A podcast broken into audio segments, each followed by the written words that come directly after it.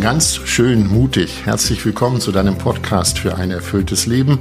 Mein Name ist Andreas Burmann und alle zwei Wochen bin ich mit der Philosophin, Theologin und Bestsellerautorin Melanie Wolfers verabredet.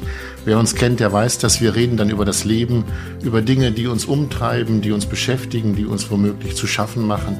Wir nennen sie die Facetten des Lebens. Eines wisst ihr womöglich nicht, ganz schön mutig, dieser Podcast wird dank Spenden finanziert. Und wenn ihr ganz schön mutig mit einem Beitrag unterstützen wollt, ist das ganz einfach. Das erfährst du, erfahrt ihr in den Shownotes dieser Episode und wir freuen uns über jede Spende, denn es ist auch ein bisschen Belohnung unserer Arbeit. Das dazu. Seit ein paar Wochen liegt Melanies aktuelles Buch in den Buchhandlungen. Der Titel Nimm der Ohnmacht ihre Macht, entdecke die Kraft, die in dir wohnt. Ich habe in dem Buch geblättert, gelesen und es gibt sieben Grundhaltungen, die Melanie dort beschreibt, die uns helfen sollen, der Ohnmacht ihre Macht zu nehmen. Und ich muss euch sagen, eine Grundhaltung hat mich doch irritiert, ja überrascht, denn da heißt es, da schreibt Melanie, tatkräftig hoffen, hoffen und handeln. Hoffen und Handeln, wie soll das gehen, wenn man im Loch der Ohnmacht sitzt? Ich empfinde das eher als einen Widerspruch. Auf der einen Seite Ohnmacht, auf der anderen Seite Handeln und Hoffen. Ich bin gespannt. Hallo Melanie. Hallo Andreas. Du hast eben zugehört, was ich gesagt habe, und ich habe mich gefragt, wie bist du auf diesen Zusammenhang gekommen zwischen Ohnmacht auf der einen Seite und Handeln und Hoffen auf der anderen Seite? Wie bist du auf diesen Zusammenhang gekommen?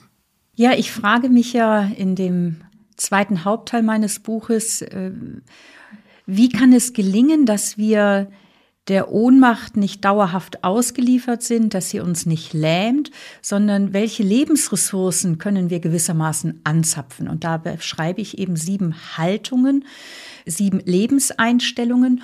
Und die Hoffnung ist ja, oder das wenn ich ins Handeln komme und wenn ich ins Hoffen komme, ist das ja gewissermaßen der Widerpart zu dem, dass ich mich ohnmächtig fühle. Weil wenn man sich ohnmächtig fühlt, hat man den Eindruck, ich kann an einem negativen Ereignis nichts verändern, ich bin dem schutzlos preisgegeben, bin entmutigt. Mhm. Und die Hoffnung ist eine Haltung, in der ich einerseits das Herausfordernde und Schwierige sehe, aber zugleich eben auch Handlungs- und Gestaltungsspielräume entdecke und ergreife. Von daher würde ich nicht sagen, dass es ein Zusammenhang ist, sondern die Hoffnung und das Handeln, das mich in die Hoffnung führt, nimmt der Ohnmacht ihre Macht, grenzt sie ein. Und das versuche ich hm. zu entfalten. Und wir werden im Laufe dieses Podcasts noch über konkreter über Hoffen und Handeln sprechen. Ich denke, wenn die Ohnmacht einen erwischt, also uns erwischt, dann ist ja in dem Wort Ohnmacht schon das Wort Macht drin. Ist Ohnmacht so mächtig, dass wir eigentlich erstmal sagen müssen, ganz lindern können wir sie nicht oder ganz beiseite schieben? Ich denke, das ist sehr unterschiedlich. Also du benennst einen wichtigen Punkt. Im Wort Ohnmacht steckt schon drin, es geht um den Verlust von Macht. Also der psychologische Begriff der gefühlten oder tatsächlichen Ohnmacht meint, dass ich den Eindruck habe, ich verliere die Kontrolle über eine Situation oder psychologisch gesprochen, ich verliere das Erleben von Selbstwirksamkeit. Und je nach Situation, manchmal, es gibt ja viele Situationen, in denen man sich erstmal ohnmächtig fühlt, aber wenn man dann noch mal einen Schritt zurückgeht, kann man entdecken, na ja, mich ohnmächtig fühlen heißt ja noch lange nicht auch tatsächlich ohnmächtig zu sein. Und dann kann es tatsächlich sein, dass sich das Erleben von Ohnmacht, das Gefühl von Ohnmacht auflöst, wie ein Morgennebel, wenn die Sonne scheint. Mhm. Aber natürlich gibt es auch Situationen, ähm, wo wir lernen müssen, mit etwas umzugehen, was sich nicht einfach beseitigen lässt, aber wo wir dennoch in die Selbstwirksamkeit hineinkommen können. Und darum geht es ja in, in diesen sieben mhm. Grundhaltungen.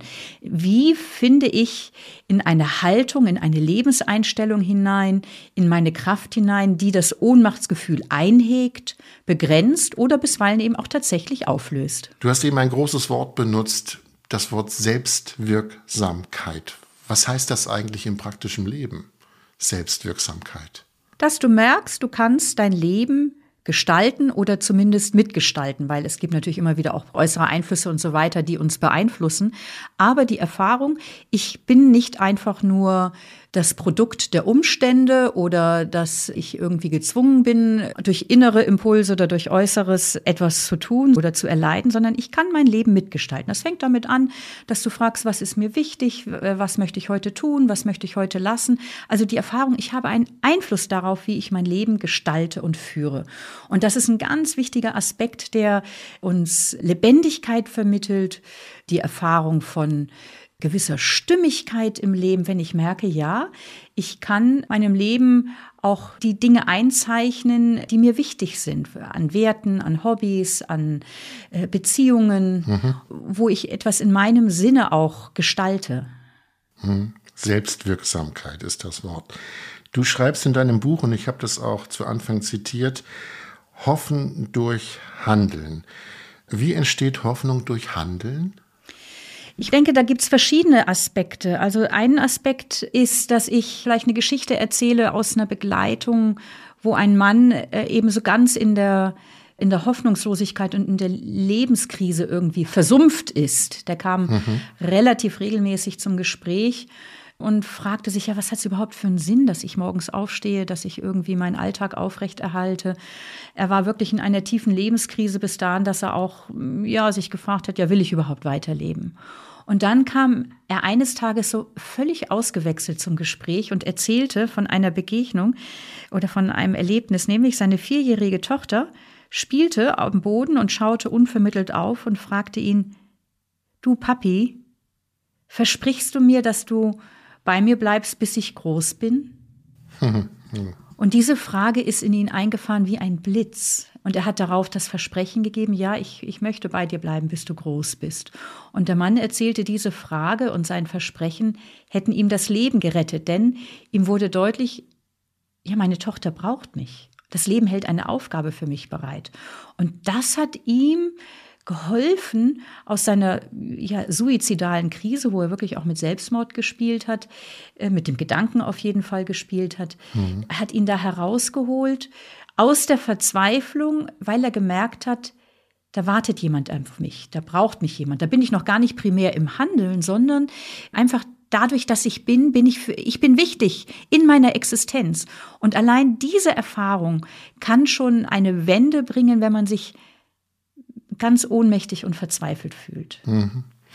Ich ähm, mache mal ein anderes Beispiel, was nicht ganz so dramatisch ist. Ich hatte neulich eine Situation, da hat mich jemand angerufen, ein Freund, den, den ich schon länger kenne, und er sagte nicht, ich brauche mal jemanden zum Reden. Mhm.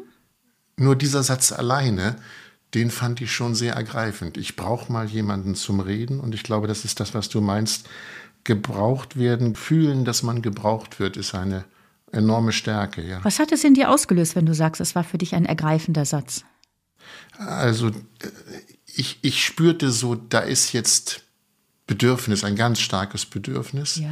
Ich wurde, wenn man das so sagen will, plötzlich wach, weil ich dachte, hoppla, jetzt kommt etwas, da muss ich sehr aufmerksam sein. Da ist jemand, der will, bildlich gesprochen, eine Hand haben. Ja. ja. Und also das hat mich wach gemacht, aufmerksam gleichzeitig auch ein bisschen ängstlich, weil ich nicht wusste, ist es vielleicht so dramatisch, so groß, dass ich ein bisschen hilflos werde. Okay. Mhm. Also so diese Erfahrung, da setzt jemand auf dich, möchte mit dir reden, bittet mhm. ein Bild gesprochen, wie du sagst, darum, dass du ihn hältst, ihm deine Hand gibst und dann zugleich, ja, bin ich dem gewachsen. Auch so ein Stück eine Unsicherheit, aber es hat dich wach gemacht und es hat dich mhm. ergriffen, wie du sagst. Ja, und ich glaube, ja. das ist, ein, also ist ein wunderbares Beispiel und das, was ich gerade an diesem extremen oder von dieser Grenzsituation genannt habe mit diesem Mann, der wirklich an seinem Lebenssinn zweifelte, das gilt ja auch im, im, im Alltäglichen, nämlich dass dort, wo ich erfahre, ich werde gebraucht, ich es ist, es macht einen Unterschied, dass es mich gibt für diese Person, der ich jetzt mein Ohr schenke, der ich zuhöre, der ich vielleicht auch ein, die eine oder andere gute Frage stelle. Das erfüllt dich ja mit, mit Zufriedenheit, mit Sinn, mit, mit der Erfahrung. Ja, es ist in dieser Situation bin ich gerade hilfreich für diese hm. Person. Und das, das stärkt das Sinnerleben und unsere Zuversicht. Und der Perspektivwechsel, dass die Person natürlich, die mich fragt, ich brauche oder die mich anspricht, ich brauche mal jemanden zum Reden, ist natürlich jemand, der aus seiner Ohnmacht schon einen Schritt rausgemacht hat. Er hat sich jemanden gesucht, mit dem er reden möchte. Ne? Ja, genau. Also zu suchen, welche Ressourcen im äußeren Umfeld habe ich, auf wen kann ich ansprechen, auf wen kann ich bauen. Ich würde mhm. aber gerne noch mal bei dieser Erfahrung sozusagen bei deiner Erfahrung bleiben, äh, die mhm. du machst, weil äh, ich glaube, auch diese Erfahrung kann helfen, aus Situationen wo man sich eher ohnmächtig und hilflos fühlt, ein Stückchen herauszukommen oder dass diese Erfahrung von Hilflosigkeit und fehlender Selbstwirksamkeit, dass ich etwas bewirken kann, darin auch ein Stück aufgebrochen wird. Also mir ist das so, ich weiß nicht, ob du dich noch dran erinnerst, als am 24. Februar 22 Russland in die Ukraine einmarschiert ist, welche Gefühle und Gedanken mhm. da in dir auftauchten. Also in mir gab es ganz viel und ja auch in vielen anderen ganz viel Angst und Ohnmachtsgefühle. Mhm. Mhm. Und Zugleich haben sich die Leute davon nicht lähmen lassen, sondern ganz viele haben sich ja engagiert für andere. Gell? Also haben Spenden gesammelt und in die Ukraine geschickt, haben Wohnraum, Zeit zur Verfügung gestellt, etc. Und dadurch konnte erstmal, und das ist das Entscheidende, Menschen, die in Not waren, ein Stück geholfen werden. Und zugleich ist das Interessante, dass diese Erfahrung, ich tue etwas für andere in dieser so bedrängenden Situation, wo ich auf der Kriegsebene nichts bewerkstelligen kann, aber im Kleinen und Konkreten, mhm. hat das Tun die Kraft, der Ohnmacht etwas von ihrer Macht zu nehmen. Also mal bildlich gesprochen, indem ich handle, erfahre ich Wirkmacht statt Ohnmacht. Ich kann etwas bewirken. Die Erfahrung, ich kann etwas Gutes für jemanden tun. Und das begrenzt ein Stück die Ohnmacht. Also mhm. immer dann, wenn wir ins Handeln kommen, und selbst wenn es im Kleinen ist, hilft das, dem Gefühl von Kontrollverlust etwas entgegenzustellen. Und damit sind wir schon bei diesem Grundgedanken, inwieweit Handeln eben auch Ohnmacht eingrenzen kann. In dem Sinn, in dem ich wieder ins Tun komme, erfahre ich Wirkmacht statt Ohnmacht. Ich begrenze das Gefühl des Kontrollverlustes. Und die Erfahrung, dass ich etwas Gutes tun kann, dass ich für jemanden von Bedeutung bin, dass mein Tun eine Relevanz hat, das stärkt eben die Erfahrung von Sinn und Zuversicht. Ich merke, ich mhm. werde gebraucht. Über den Sinn können wir gleich nochmal reden. Ich würde nochmal gern einen Schritt zurück. Ja? Nämlich wir gehen davon aus, dass wir reden über Handeln und ich kenne mich und es geht wahrscheinlich anderen auch so.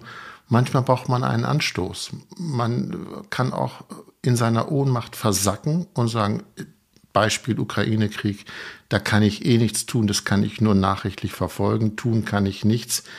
Woher kommt der Antrieb zu handeln? Muss man sich selber anschieben? Also es stimmt eben einfach nicht, dass du nichts tun kannst. Also das, ja, ja nein, ja. es, es, es ja, ist einfach, also das ist ja eines meiner Grundanliegen auch in meinem Ohnmachtsbuch. Einerseits die Gefühle von Ohnmacht wahrzunehmen, mutig wahrzunehmen, das Gefühl, ich habe den Eindruck, ich kann nichts tun, aber dann auch noch mal einen Schritt zurückzutreten und auch nicht alles zu glauben, was du fühlst, sondern ganz konkret zu gucken, okay, es gibt in meiner Stadt Menschen, die geflüchtet sind und die jetzt Wohnraum brauchen oder die mit einem Koffer gekommen sind. Und dann gehst du an den Kleiderschrank und guckst, kannst du nicht Kleidung verschenken? Oder mhm. du gibst Sprachunterricht. Und mhm. da muss ich sagen, gibt es ja auch ganz viele Initiativen. Man muss ja nicht immer das Gute selbst erfinden, sondern man kann sich von anderen ja auch inspirieren lassen. Oder man kann auch in Netzwerke einsteigen, die da auch schon viel bewegen, ob das jetzt die Caritas ist, die Diakonie ist oder im eigenen, äh, hier in Österreich würde man sagen, Grätzl in Wien, äh, im eigenen Wohnbezirk, jetzt, ich bin echt schon lange in mhm. Österreich, im eigenen Wohnbezirk zu gucken, okay, wo gibt es da eine Anlaufstelle für Leute und vielleicht brauchen die mich. Also ja. du musst dir es ja nicht ausdenken, aber natürlich die Bereitschaft über den eigenen Tellerrand hinaus zu schauen. Und das ist eine Frage von, lasse ich mich auch berühren durch die Not anderer und merke, hier bin ich gefordert? Und mhm. das Zweite, das ist ja eben diese ganz interessante Erfahrung in dem Maß, in dem du über den Tellerrand hinausschaust und nicht nur auf deine Not und deine Krise und deine Ohnmacht schaust, sondern, äh, weil dann äh, gerätst du immer mehr in so einen Strudel von Besorgnis, von Ohnmacht, von Traurigkeit, von Depression. Aber in dem Moment ist es so wichtig, sich ganz bewusst zu entscheiden, ich schaue über meinen Tellerrand hinaus und frage mich, wer braucht mich? Für wen kann ich jetzt was Gutes tun? Und das ist eine Entscheidung natürlich auch für wen kann ich was Gutes tun. Ich hatte neulich eine sehr lustige und widersprüchliche äh, Begegnung und Erlebnis. Man saß beieinander und hat sich furchtbar aufgeregt über die Jugendlichen, die sich auf die Straße kleben, weil sie etwas für das Klima tun wollen. Und es kam genau der Satz, eigentlich sind wir doch ohnmächtig, wenn wir an das Klima denken, ja? Und ich zuckte kurz und dachte, bin ich eigentlich ohnmächtig? Nee, ich bin nicht ohnmächtig und warf in die Runde, wir sind gar nicht ohnmächtig. Ihr heizt alle viel bewusster plötzlich. Ihr dreht die Heizung runter. Mhm. Ja, also da kann man erstaunen in der Runde zutage, weil sie merkten, ich bin doch nicht ohnmächtig, ich tue was, auch wenn ich dazu vielleicht finanziell gezwungen werde. Aber ich tue etwas.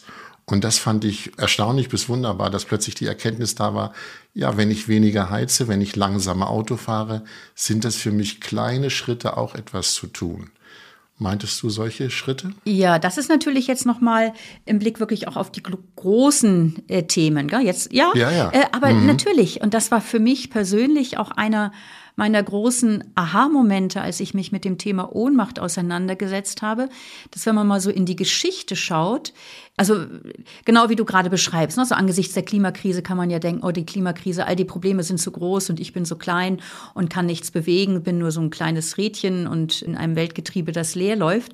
Aber für mich war eines der großen Aha-Momente in der Beschäftigung mit dem Thema Ohnmacht und wie wir diesem lähmenden Gefühl etwas entgegensetzen können, der gesellschaftliche Fortschritt wurde in der Geschichte vor allem immer dann erreicht, wenn viele Leute viele Schritte gehen und irgendwann gemeinsam etwas erreichen. Und das können wir in der Klimakrise. Ich meine, vielleicht, ich denke, es ist wichtig, dass wir darüber jetzt nochmal genauer ins Gespräch auch kommen, wie das zusammenhängt. Aber mhm. wir können der Klimakrise etwas entgegenstellen. Es gibt unsagbar viele gute Lösungen, um eine enkeltaugliche Welt zu schaffen in der es schöner zugeht, gerechter, nachhaltiger, friedvoller. Aber diese Lösungen brauchen eine starke Lobby und hier zählt jede Person, ob du jetzt nun langsamer mit dem Auto fährst oder ob du sagst, ich gebe das Auto ab. Jede einzelne Person kann wiederum andere Personen beeinflussen, sodass wir die Welt gemeinsam verändern. Und es braucht ja eben auch auf der grundsätzlichen Ebene von Energie, von Verkehr eine grundsätzliche Wende und nicht nur das Verhalten auf der individuellen Ebene, dass es sich ändert. Wir reden über Ohnmacht und äh, was in deinem Buch zu lesen ist, äh, die Ohnmacht, ihr die Macht zu nehmen, geht durch Handeln und durch das Hoffen, was dann folgt auf dieses, aufgrund des Handelns. Nun kommt oft der Satz, ich allein, du hast es eben schon angesprochen, ich kann ja nichts bewirken. Wir sind ja bei dem Thema, was kann ich eigentlich alleine bewirken? Kann das auch eine Ausrede sein? Ich alleine, boah, ich, was, was bringt das? Ist das eine Ausrede? Ja, also ich denke, in dem Maß, in dem wir mangelnde Hoffnung anführen, als Grund dafür nichts zu tun, haben mhm. wir ganz grundlegend etwas falsch verstanden. Also Hoffnung fällt nicht einfach vom Himmel. Für Hoffnung muss man etwas tun. Gerade wenn ich den Eindruck habe, die Situation sieht so aus, dass, dass sie wirklich in eine Katastrophe hineinmündet. Und so wie es jetzt aussieht, sehe ich eigentlich gar nicht viel Hoffnungsgründe. Gerade das ist der Grund, um loszulegen, weil wir gemeinsam eben wirklich auch Grundlegendes verändern können. Also, dass das mehr ist als ein schönes Wunschdenken, möchte ich einfach mal an zwei, drei Beispielen zeigen. Also ein Blick in unseren Alltag zeigt, dass unser Leben geprägt ist von Errungenschaften, für die Menschen einmal gekämpft haben. Mhm. Und die völlig undenkbar und utopisch waren in Zeiten davor. Also zum Beispiel das Wahlrecht der Frauen oder die Aufhebung der Rassentrennungsgesetze in den USA. Das waren mal Utopien, die Menschen als unrealistischen Traum ad acta gelegt haben oder gesagt haben, das, das, das kommt überhaupt nicht in Frage, weil das einfach so selbstverständlich war. Aber es gab Menschen wie dich und mich, die daran geglaubt haben, nein, dieser Traum kann Wirklichkeit werden, haben sich gemeinsam vernetzt und haben so einen gesellschaftlichen Umschwung bewirkt. Die Geschichte zeigt vielfach, dass dort, wo sich eigentlich eine relativ kleine Menge an Personen aktiv für eine Sache einsetzt, dass die das gesellschaftliche Klima so verändern kann, dass auf einmal gute Lösungen ganz selbstverständlich werden. Und deswegen ist es eben genau falsch rum, wenn man meint, ich sehe keine Zukunft da, dass man sich dafür einsetzt, das als Begründung anzuführen für das Nichthandeln. Weil wenn wir nichts handeln, dann landen wir ganz gewiss in der Katastrophe. Aber wenn wir handeln, können wir einen gesellschaftlichen Umschwung bewirken. Hm. Das Wörtchen Gemeinsamkeit habe ich im Kopf, das hast du eben benutzt. Gemeinsamkeit muss sich ja irgendwie herstellen. Ja. Und nun könnte man sagen, wir sind immer noch die Minderheit, wenn wir etwas verändern wollen. Ja. Wir sind die Minderheit, es gibt eine Mehrheit. Ob die schweigt oder ob politisch aktiv ist, dahingestellt. Aber kann es sein, ich habe das so genannt, dass es eine kleine Mehrheit gibt, die was, die für einen Umschwung sorgen kann und damit Hoffnung verbreitet? Genau, das gehört für mich so zu, zu diesen großen Aha-Momenten in der Beschäftigung mit dem Thema Ohnmacht. Ja, mhm. es gibt, also äh, ein Blick in die Geschichte zeigt, und äh, die Sozialforschung erhebt das sehr, dass einzelne entschlossene oder dann auch kleine entschlossene Gruppen erstaunlich viel bewegen können und eine gesellschaftliche Stimmung zum Kippen bringen können. Also noch einmal, wenn man so soziale oder politische Bewegungen der Vergangenheit anschaut, dann fällt auf, dass es oft einen Moment in der Geschichte gab, in dem die öffentliche Meinung und danach auch das politische Handeln innerhalb recht kurzer Zeit gekippt ist, als ob die Zeit dafür reif gewesen wäre. Und die Sozialwissenschaft spricht hier von den Social Tipping Points. Was ist damit gemeint? Soziale Kipppunkte. Kipppunkte sind heute, glaube ich, den meisten bekannt aus der Rede vom Klima. Wenn der Permafrostboden auftaut, dann kommt es zu einem Dominoeffekt von negativen Folgen, die sich nicht mehr aufhalten lässt. Mhm. Umgekehrt gibt es aber auch die Erfahrung, es kann zum Guten umkippen. Ich mache es mal an einem konkreten Beispiel. Es ist vielleicht besser, als so abstrakt zu reden. Also Rosa Parks, ich weiß nicht, wem der Name ein Begriff ist. Das ist diese schwarze US-Amerikanerin, die sich geweigert hat, einem Weißen im Bus den Platz zu räumen.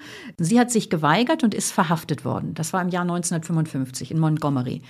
Und danach kam es zu landesweiten Protesten, wo aus einem Funken ein Feuer wurde wo es also nicht nur die mutige Erste gab, die äh, Rosa Parks, sondern mhm. wo sich zweite, dritte und viele, viele weitere Personen angeschlossen haben, die dieses Anliegen unterstützt haben, das darf nicht sein. Wir sind alle Menschen gleicher Würde. Und dann kam es zu den großen landesweiten Protesten, auch stark mit Martin Luther King verknüpft, der das vorangetrieben hat. Und dann kam es innerhalb unglaublich kurzer Zeit zu einem Umschwung in der Gesellschaft, und dann auch zu einem Umschwung in der Politik, wo die Rassentrennungsgesetze abgeschafft wurden. Etwas, was drei Jahre vorher undenkbar gewesen wäre.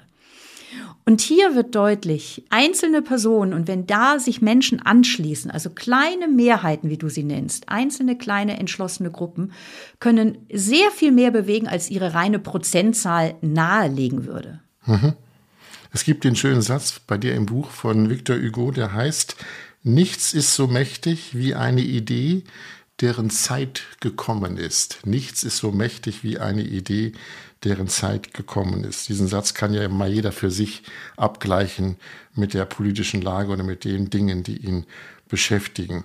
Du hast in deinem Buch ein wunderbares Bild beschrieben, und zwar das Bild der Mammutbäume. Ich komme darauf, weil du eben von Vernetzung gesprochen hast und gemeinsam.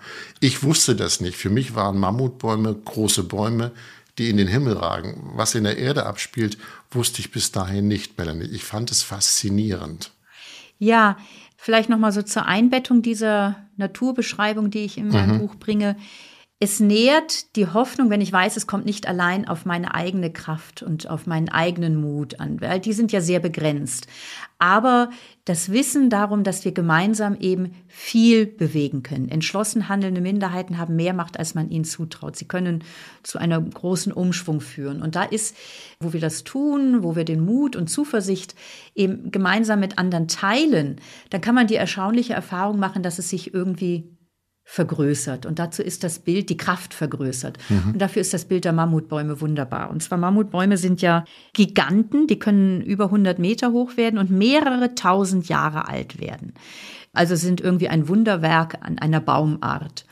Aber das eigentlich Erstaunliche dieser Mammutbäume liegt unter der Erde, wie du schon angedeutet hast. Denn die Mammutbäume sind Flachwurzler. Das heißt, sie treiben ihre Wurzeln nicht tiefer als einen Meter in den Boden. Und es stellt sich ja die Frage, wie gelingt es diesen Riesen, dass sie über Jahrhunderte hinweg Orkanen trotzen und Erdbeben überstehen. Und das Geheimnis liegt in dem Wort Kooperation. Die Mammutbäume treiben ihre Wurzeln so weit nach rechts und links, bis sie auf die Wurzeln anderer Mammutbäume stoßen und bilden gemeinsam ein ganz, ganz dichtes Wurzelwerk. Und so halten und stützen sie sich gegenseitig. Also, dass die Mammutbäume so kraftvoll sind, dass sie Orkanen und Erdbeben überstehen können, das liegt daran, dass sie sich miteinander vernetzen, das liegt in ihrer Fähigkeit zur Kommunikation und zur Kooperation. Oder im Bild gesprochen, die Mammutbäume haken sich gewissermaßen unter. Und das ist ein wunderbares Bild für die Kraft des Wir. Also sie demonstrieren so die Kraft, die in der Verbundenheit liegt, in der Fähigkeit, sich als Teil eines größeren Netzwerkes zu begreifen, dass ich also nicht nur auf das eigene Wohl bedacht bin, sondern auch das der anderen im Blick habe, denn das macht letztlich alle stärker. Und so bildet die Kraft des Wirs oder das Verständnis für den Gemeinsinn und für die Verbundenheit ein Widerlager zum lähmenden Gefühl der Ohnmacht. Auch wir können, wie die Mammutbäume, einander stützen und stabilisieren und uns gegenseitig unterhaken und damit auch stärkste Stürme überstehen. Also ein wunderbares Hoffnungsbild. In deinem Buch, äh, wo es um die Ohnmacht geht, da gibt es das Kapitel äh, Tatkräftig hoffen. Es geht ums Tun und ums Handeln wenn wir handeln, wenn wir etwas tun, dann hoffen wir ja, dass unser Tun, unser Handeln Erfolg hat. Davon gehe ich erst einmal aus. Aber ich habe in deinem Buch gelesen, dass du einen anderen Ansatz hast. Für dich spielt, wenn ich das richtig gelesen habe, der Erfolg erstmal nicht die große Rolle, wenn es ums Handeln geht.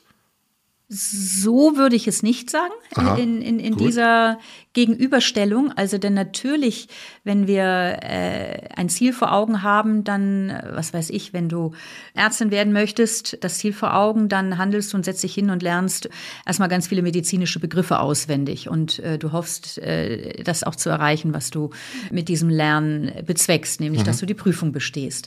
Aber es gibt Situationen, in denen sich ja die Frage stellt, ja, hat mein Handeln überhaupt einen Sinn? Also, ich bin viel mit jungen Erwachsenen zusammen, die sich mit dem Thema Klima und äh, Klimakatastrophe, in der wir mitten schon drin stecken, auseinandersetzen und sich fragen, ja, äh, woher nehme ich denn die Kraft, mich langfristig zu engagieren für eine enkeltaugliche Welt, ohne dass ich ausblute, wiewohl man ja den Eindruck hat, dass die Erfolge jetzt nicht so sehr äh, so schnell daherkommen, sondern man auch wirklich nicht weiß, in welche Richtung sich es entwickelt. Also woher nehmen wir die Kraft, uns langfristig und nachhaltig zu engagieren, ohne dass wir ausbluten, sondern im Gegenteil vielleicht sogar auch Zufriedenheit daraus schöpfen? Und das ist, glaube ich, ein, ein ganz wichtiger Faktor, den, den ich dann eben versuche zu erläutern. Und zwar mit einem Gedanken von zwei alten Klimaaktivistinnen und Aktivisten, Joanna Macy und Chris Johnson, die schon vor 40, 50 Jahren in dieser Bewegung aktiv waren, die sagen, ja, es ist wichtig, dort äh, uns nicht primär von unseren Erfolgschancen leiten zu lassen, sondern von unserer Absicht. Also in dem Maß, in dem ich etwas tue, was mein Herz berührt, was ich als sinnvoll erfahre, dann kann das eine Energie schenken, die mich dranbleiben lässt an einem Einsatz, auch wenn ich jetzt nicht unmittelbar den Erfolg sehe. Mhm. Also es geht darum, inwieweit die Erfahrung von Sinnhaftigkeit uns Energie gibt, an einer Sache dran zu bleiben und auch bei Gegenwind an einem Engagement festzuhalten, weil die Erfahrung von Sinn da eben die Kraft zugibt. Du hast von ich tue etwas gesprochen. Gleichzeitig gibt es in dem Buch, in dem Kapitel das schöne Wort zugewandte Lebenshaltung. Da spielt das Ich, glaube ich, nicht so eine große Rolle, nicht? Wenn ich zugewandt agiere, handle, jemandem etwas Gutes tue. Ja, also da ist eben da geht es mir eben nicht darum, dass am Ende meines Handelns unbedingt der Erfolg steht, sondern wenn ich merke, ähm, aber natürlich bin ich die Person, die was tut, aber sobald ein Mensch sein Tun als in sich sinnvoll erfährt, mhm. gewinnt er die Widerstandskraft, um eben auch in schweren Situationen oder bei Gegenwind Kurs zu halten. Und ja. diese Ausrichtung, diese Zuwendung auf einen anderen Menschen hin oder dafür, dass ich einen Beitrag zur Forschung leisten möchte, um Malaria irgendwie Stück für Stück immer mehr einzugrenzen. Es soll jetzt eine Impfung gegen Malaria geben, habe ich gelesen. Das ist ja fantastische Nachricht. Also Menschen, die sich da in dieser Forschung engagieren, die erfahren, ich tue etwas, was sinnvoll und was gut ist. Und diese Zuwendung, diese Erfahrung von Sinnhaftigkeit gibt Energie, gibt Kraft, dran zu bleiben, auch wenn man vielleicht äh, die ersten drei Forschungsgenerationen äh, noch nicht den Erfolg sehen. Aber es ist in sich sinnvoll. Oder jetzt mal aus dem zwischenmenschlichen Bereich, wenn mein Ehepartner oder meine Ehepartnerin an einer schweren Krankheit leidet und äh, vielleicht das ganze Leben beeinträchtigt ist und die Erfahrung für sie da zu sein, für sie zu sorgen, kann in sich auch noch mal einen tieferen Sinn erfahrbar machen und trotz der Einschränkung, die es auch für das eigene Leben bedeutet, irgendwie einen Frieden schenken. Und darum geht's eigentlich. Also wenn wir mit dem Herzen bei dem sind, was wir tun, finden wir die Kraft, in schwierigen Situationen Kurs zu halten. Andreas Knapp, er ist ein Freund von dir. Wir haben das in anderen Podcast-Episoden schon erwähnt, aber wir sollten noch mal kurz sagen, Andreas Knapp ist ein Ordensbruder. Habe ich das jetzt richtig formuliert? Genau, er ist Ordensbruder, er ist Ordensmann, mhm. lebt in einer Gemeinschaft in Leipzig und ist auch ein wunderbarer Lyriker und Dichter. Mhm. Und er hat sich damit beschäftigt, nämlich mit dem Perspektivwechsel, das Ich auf der einen Seite und der Perspektivwechsel ist dann das Du auf der anderen Seite. Dazu gibt es in diesem Buch, in deinem Buch, Melanie, ein wunderbares Gedicht. Und ich weiß, das hast du mir schon verraten, auch dieses kannst du auswendig. Vorschlag. Äh, du sagst es einmal, wir lassen es auf uns wirken, reden darüber, weil man muss ein paar Dinge erklären. Und dann sagst du es nochmal und vorher sage ich Tschüss. Wollen wir es so machen? Ja, gerne. Äh, bevor ich das Gedicht sage, möchte ich es nochmal einbetten, jetzt auch in das, worüber wir gerade sprechen. Mhm. Nämlich der ganze Punkt war ja eben wegzukommen von dem Blick auf die eigene Not und die eigene Ohnmacht. Wenn man sich mies fühlt, neigt man ja dazu, auf die eigenen Probleme sich zu fokussieren. Und dann werden sie immer größer und man kommt immer mehr in die Ohnmacht, in die Not, in das sich mies fühlen hinein.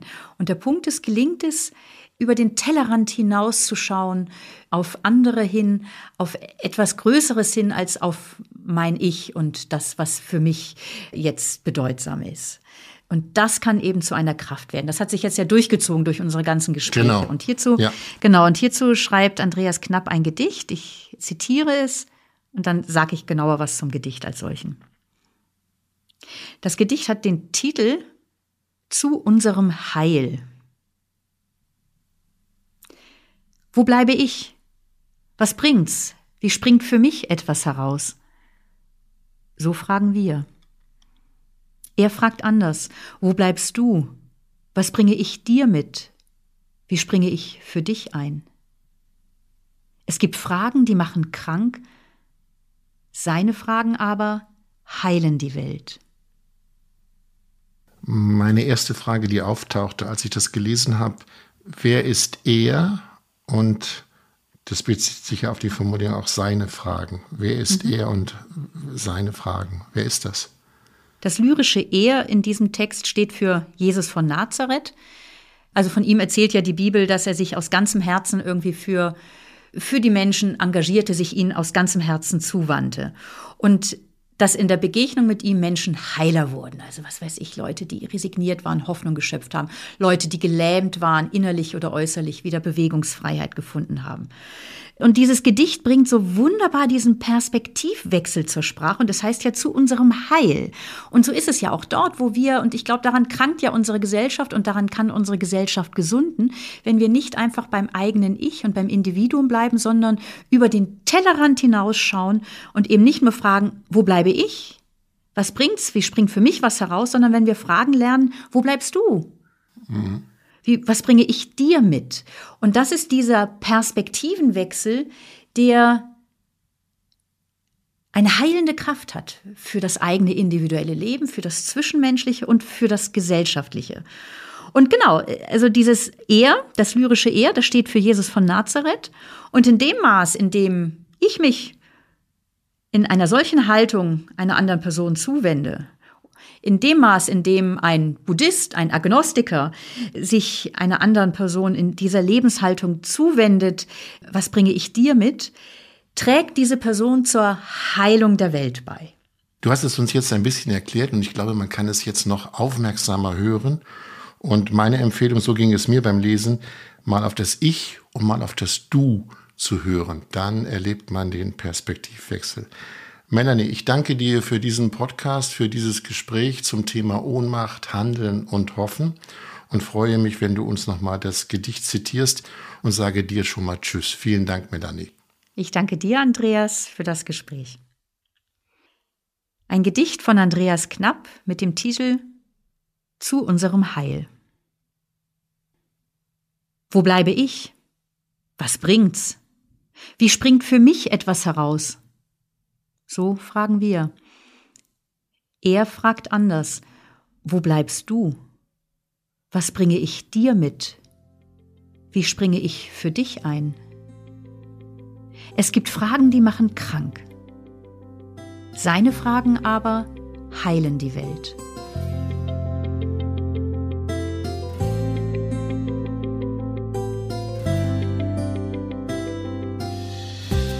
So viel zum Thema heute Ohnmacht, Handeln und Hoffen. Wenn ihr mehr lesen wollt, mehr erfahren wollt, findet ihr alles in dem Buch von Melanie Wolfers Nimm der Ohnmacht ihre Macht, entdecke die Kraft, die in dir wohnt. Wollt ihr keine Folge verpassen, dann abonniert doch den Podcast ganz schön mutig in einer App eurer Wahl.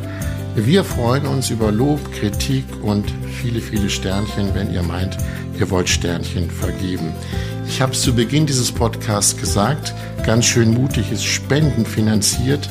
Wenn ihr spenden wollt, alle Informationen, die ihr dazu braucht, findet ihr in den Show Notes und alle Informationen zu Melanies Bücher natürlich auf Facebook, Instagram und im Internet. Wenn ihr uns schreiben wollt, ganz wichtig, podcast at melaniewolfers.de ist die Adresse. Und alle Infos, wenn das zu schnell gegangen ist, dann findet ihr sie in den Shownotes dieser Episode. So viel für heute. In zwei Wochen freue ich mich, wenn ihr wieder da seid. Macht es gut, ganz schön mutig. Tschüss.